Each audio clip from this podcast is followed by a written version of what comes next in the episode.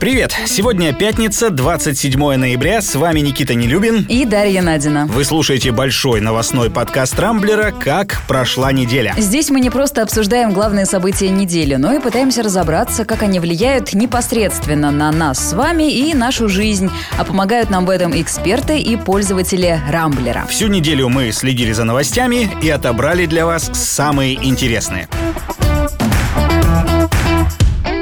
Богатые тоже платят. На этой неделе Владимир Путин подписал закон, согласно которому россияне, чей доход больше 5 миллионов рублей в год, облагаются повышенным НДФЛ. Итак, если ваша зарплата 416 тысяч в месяц и выше, готовьтесь заплатить не 13, как все, а 15% налога. Надо сказать, что денег бюджету это принесет немного, порядка 200 миллиардов рублей за три года. Зато направит их на полезное дело – лечение детей с тяжелыми заболеваниями заболеваниями, закупку лекарств, техники и средств реабилитации. Да, но это только в том случае, если деньги удастся собрать или если их кто-то не прикарманит раньше.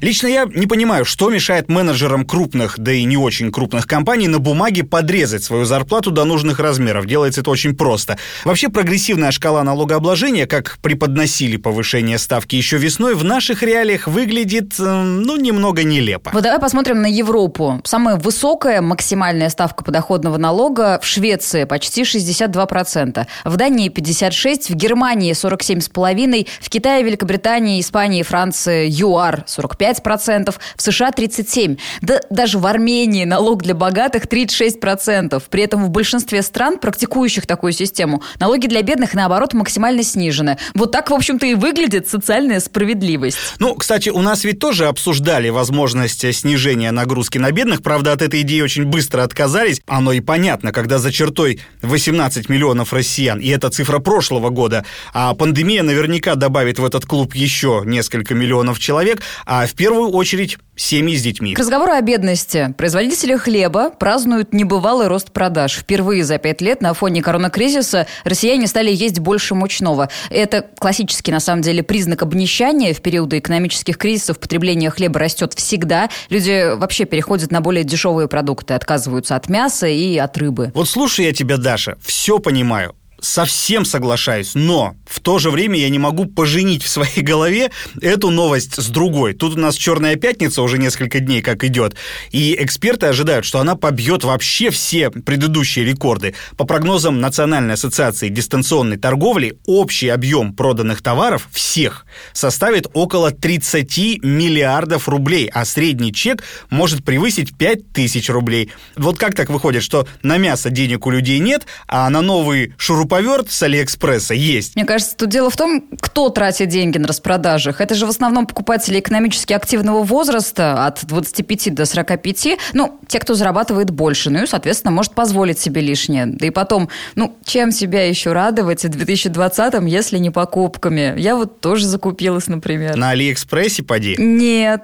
на другом сайте. А я вот, кстати, тому же Алику перестал в последнее время доверять, потому что очень много недобросовестных продавцов там развелось, и даже вроде вполне благонадежные могут запросто кинуть. Мне вот, например, пару раз и товар не доставили, и деньги сволочи не вернули. Ну, слава богу, там какая-то мелочевка была, но все равно как-то неприятно. У меня то же самое. Я вообще не понимаю, как люди там заказывают что-то дорогое. Если тебя обманывают даже с покупками на 150 рублей, то чего ждать от покупок на полторы тысячи? Самое противное, что даже спор открыть не дают, типа мы вам все привезли якобы, так что, ребята, имейте в виду. А насчет налогов, ну, мы тут уже вроде все сказали, и моя мысль такая, если бы наше замечательное прекрасное правительство было до конца последовательным и снизило налог для бедных, вопросов к ним, ну, у меня лично не возникло, или было бы, по крайней мере, меньше. Понятное дело, что это сильно ударит по казне, но коррупция и вот эти чиновничьи дворцы с золотыми унитазами, они наносят куда более серьезный удар. Так что поднятие налога для богатых, как мне кажется, такая обычная показуха, тем более, что тех, кто официально зарабатывает больше 4 400 тысяч в месяц, ну их буквально по пальцам пересчитать. Да что там, мы даже имена некоторых из них наверняка знаем. Российские политологи много лет говорят о транзите власти, который должен произойти якобы у нас. Ну, пока русские говорят, американцы делают. На этой неделе Дональд Трамп начал передавать полномочия Джо Байдену. Что интересно, свое поражение он при этом не признал. Да, но он все равно теперь, что называется, хромая утка. До 20 января Трамп еще занимает президентский пост, может оставаться в Белом доме и даже пользоваться президентским самолетом. Последнее, по сути, что он успел публично сделать на своем посту, это помиловать двух индеек на День Благодарения. Но его политическое влияние уже ограничено, даже несмотря на то, что он продолжает судиться с Байденом за каждый голос. Удивительной упертости человека. Кстати, о голосах. Я не знаю, на что там еще надеются трамписты, ведь уже известно, что Байден получил 80 миллионов бюллетеней «за» на выборах 3 ноября. И это абсолютный рекорд. Предыдущий, кстати, был установлен тоже демократом Бараком Обамой в 2008 году, когда он получил немногим менее 70 миллионов голосов. Да, но ты не забывай, что Трамп у нас тоже вроде как рекордсмен, ведь у него сейчас также порядка 70 миллионов сторонников. Очевидно, что этого оказалось недостаточно. Байден уже, видишь, приглашенный на ежедневные брифинги в Белый дом. Перед Днем Благодарения он обратился к нации, и все замечают, что это была речь уже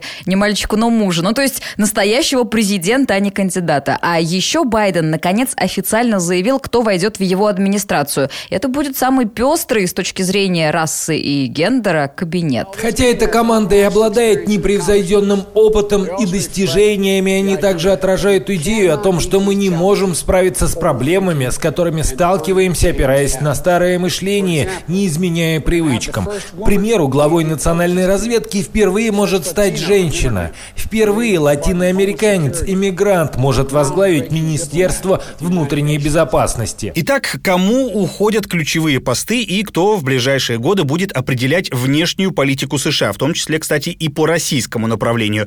Это прежде всего Энтони Блинкен, глава Госдепартамента. Байден заявил, что опытный дипломат Блинкен поможет США восстановить отношения с другими странами, цитата, «с равной долей скромности и уверенности». Очень такая расплывчатая формулировка. А следующий Джон Керри, спецпосланник президента по климату. Он один из авторов Парижского соглашения по климату, из которого, кстати, США при Трампе успели выйти. А еще Джейк Джейк Салливан, советник президента по национальной безопасности. Там еще несколько человек, но вот все перечисленные фигуры и другие персонажи не вызвали, кстати, положительных эмоций у российских политологов, потому что политики и чиновники эти не отличаются любовью к России. А еще, минутка эйджизма, все они старики.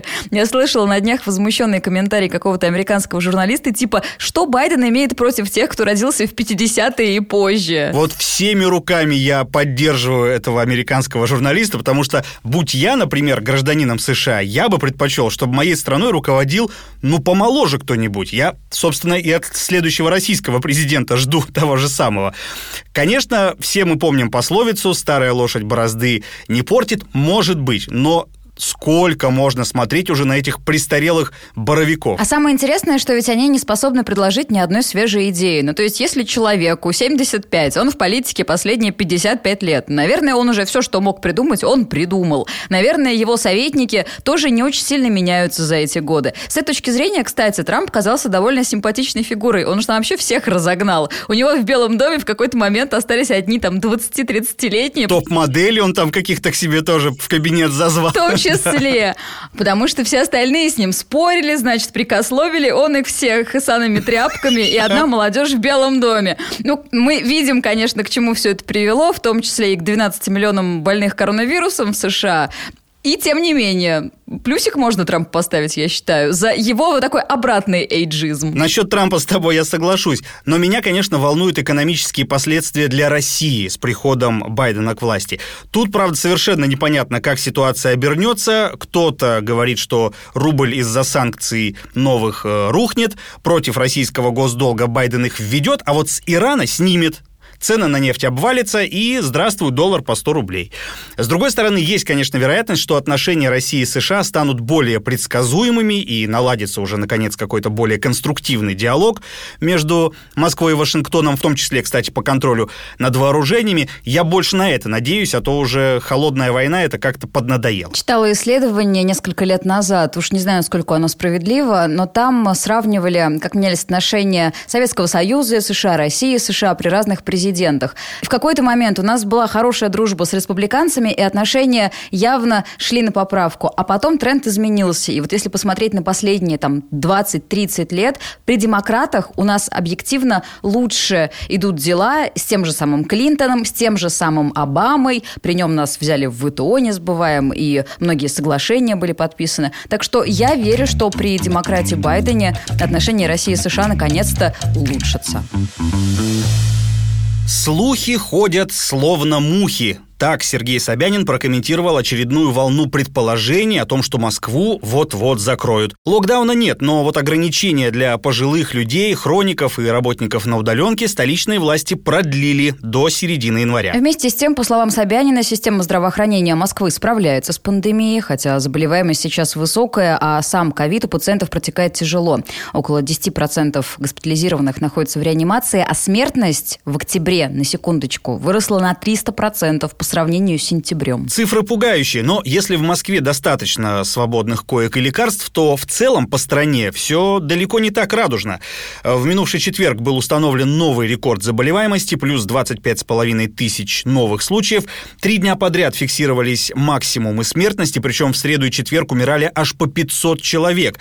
Мы вплотную подходим к пику кривой, предсказанной экспертами Сбера. Предполагается, что на следующей неделе заболеваемость достигнет 27 тысяч в день. А вот после этого должен начаться спад. Помочь в этом вроде как должна и вакцина. Кстати, наряду со спутником ВИ, которым уже привиты десятки тысяч россиян, в регион начинает поступать Эпивак Корона, разработанная Новосибирским центром «Вектор». Сейчас стартуют пострегистрационные клинические испытания этого препарата. Ну, а до тех пор, пока мы не минуем все пики и плато, ловите, ребята, рекомендацию от властей Петербурга. Они рассказали, где проще всего подцепить корону и куда, соответственно, лучше не соваться. Итак, четыре главных рассадника инфекции. Это бизнес-центры, общественный транспорт, школы и торговые центры. А если уж вам приспичило спуститься в метро или заглянуть в ТЦ, не забывайте надевать маску и перчатки. Телеграм-каналы на этой неделе сообщали о том, что полицейским спустили разнарядку, как можно чаще штрафовать нарушителей.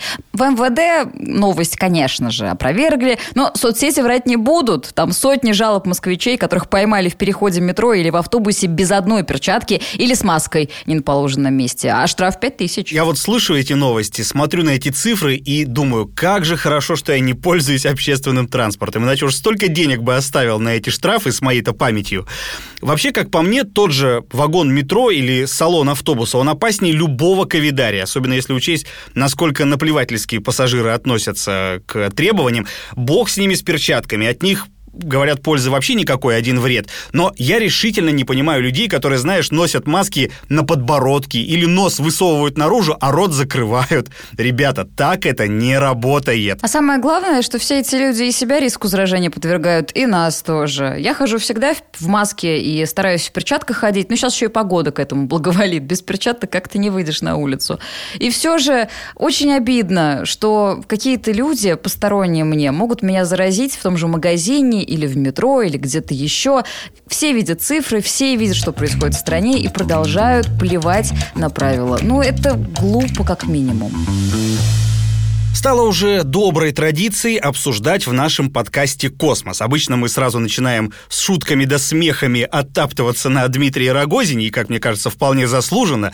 Но вчера новости пришли не самые радостные. Похоже, что МКС в ближайшем будущем превратится в огромный кусок космического мусора. Да, если быть более точными, то это должно случиться уже к 2025 году. Именно тогда Международная космическая станция, по крайней мере ее российский сегмент, может прийти в полную техническую негодность годность. Об этом накануне предупредил первый замглавы ракетно-космической корпорации «Энергия» Владимир Соловьев.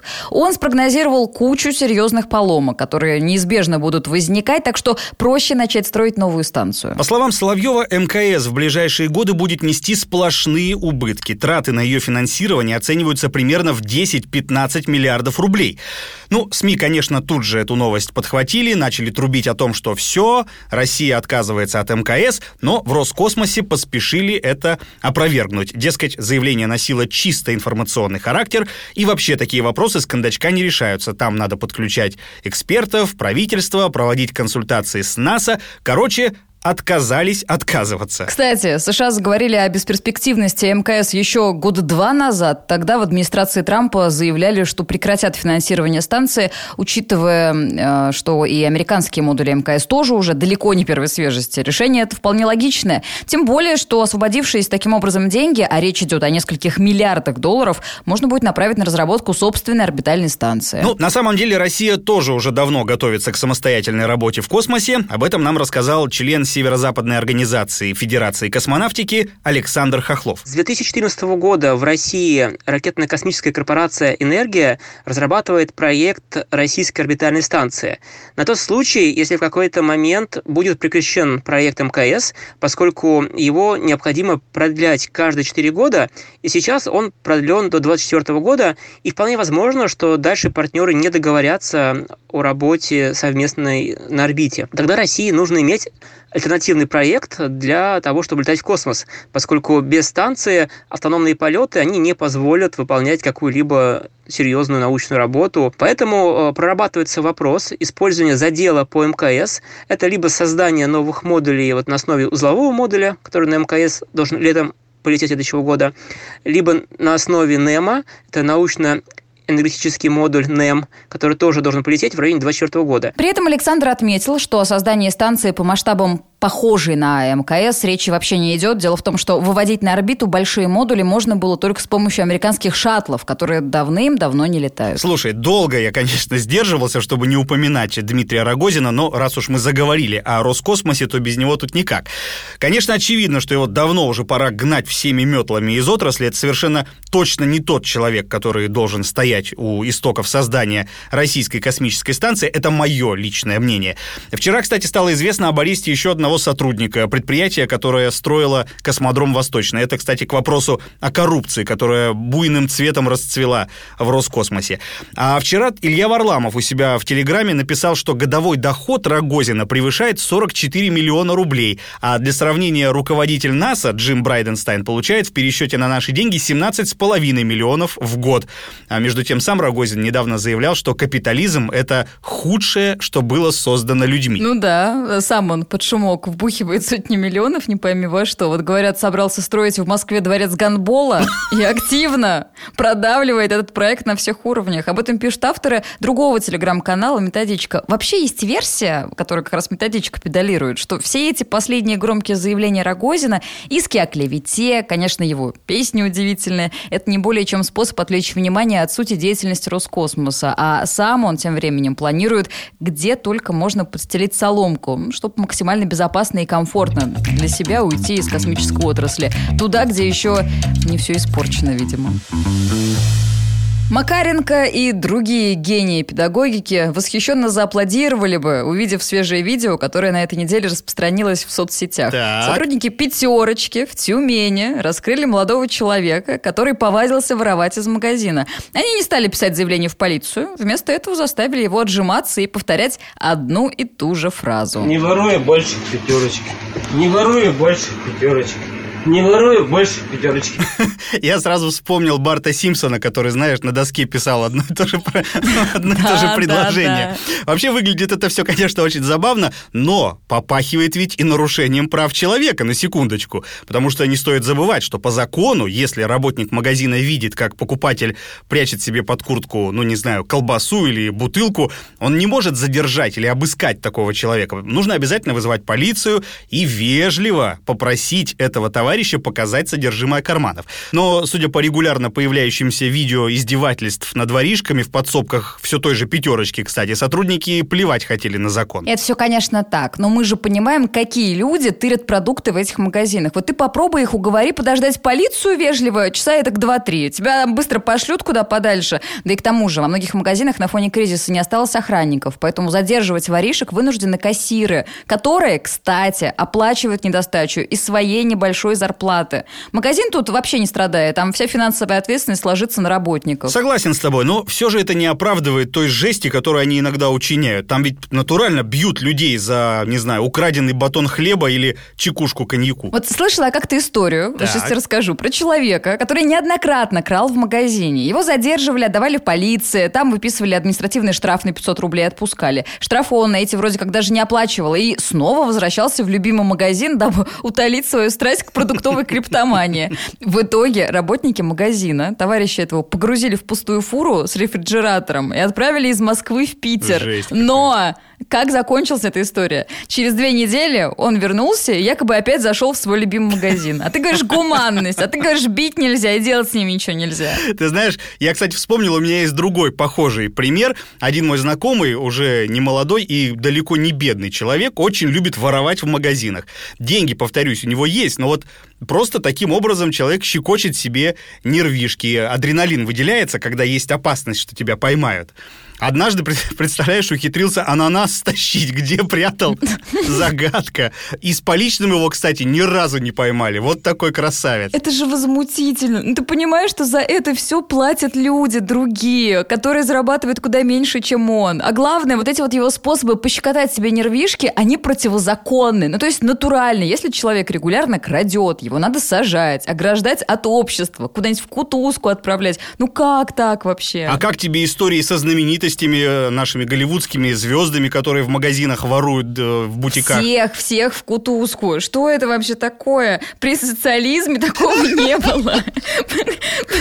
В Америке не был социализм, поэтому там и воруют. К нам это все пришло из Америки вместе с магазинами с тележками. Вот в ваших магазинах советских, там, где стоит одна женщина в перегидроле, понимаешь, с голубыми тенями, ты попробуй там что-нибудь укради, ты без рук уйдешь. Вот. А потом нас развратили, привезли нам все вот эти вот новомодные магазины, а вместе с ними и пришло воровство. Развращается русский человек, между прочим. Доступностью товаров, которые на состоянии вытянутой руки, за которые платить не надо. Вот что это разврат и уничтожение русского человека. Ну что, на этом пока все. Вы слушали большой пятничный подкаст Рамблера «Как прошла неделя», в главных событиях, которые разбирались для вас Никита Нелюбин. И Дарья Надина. Не пропускайте интересные новости, слушайте и подписывайтесь на нас в Google Подкаст, Apple Подкаст, Яндекс Музыки и Кастбокс. Увидимся на rambler.ru. Хороших вам выходных.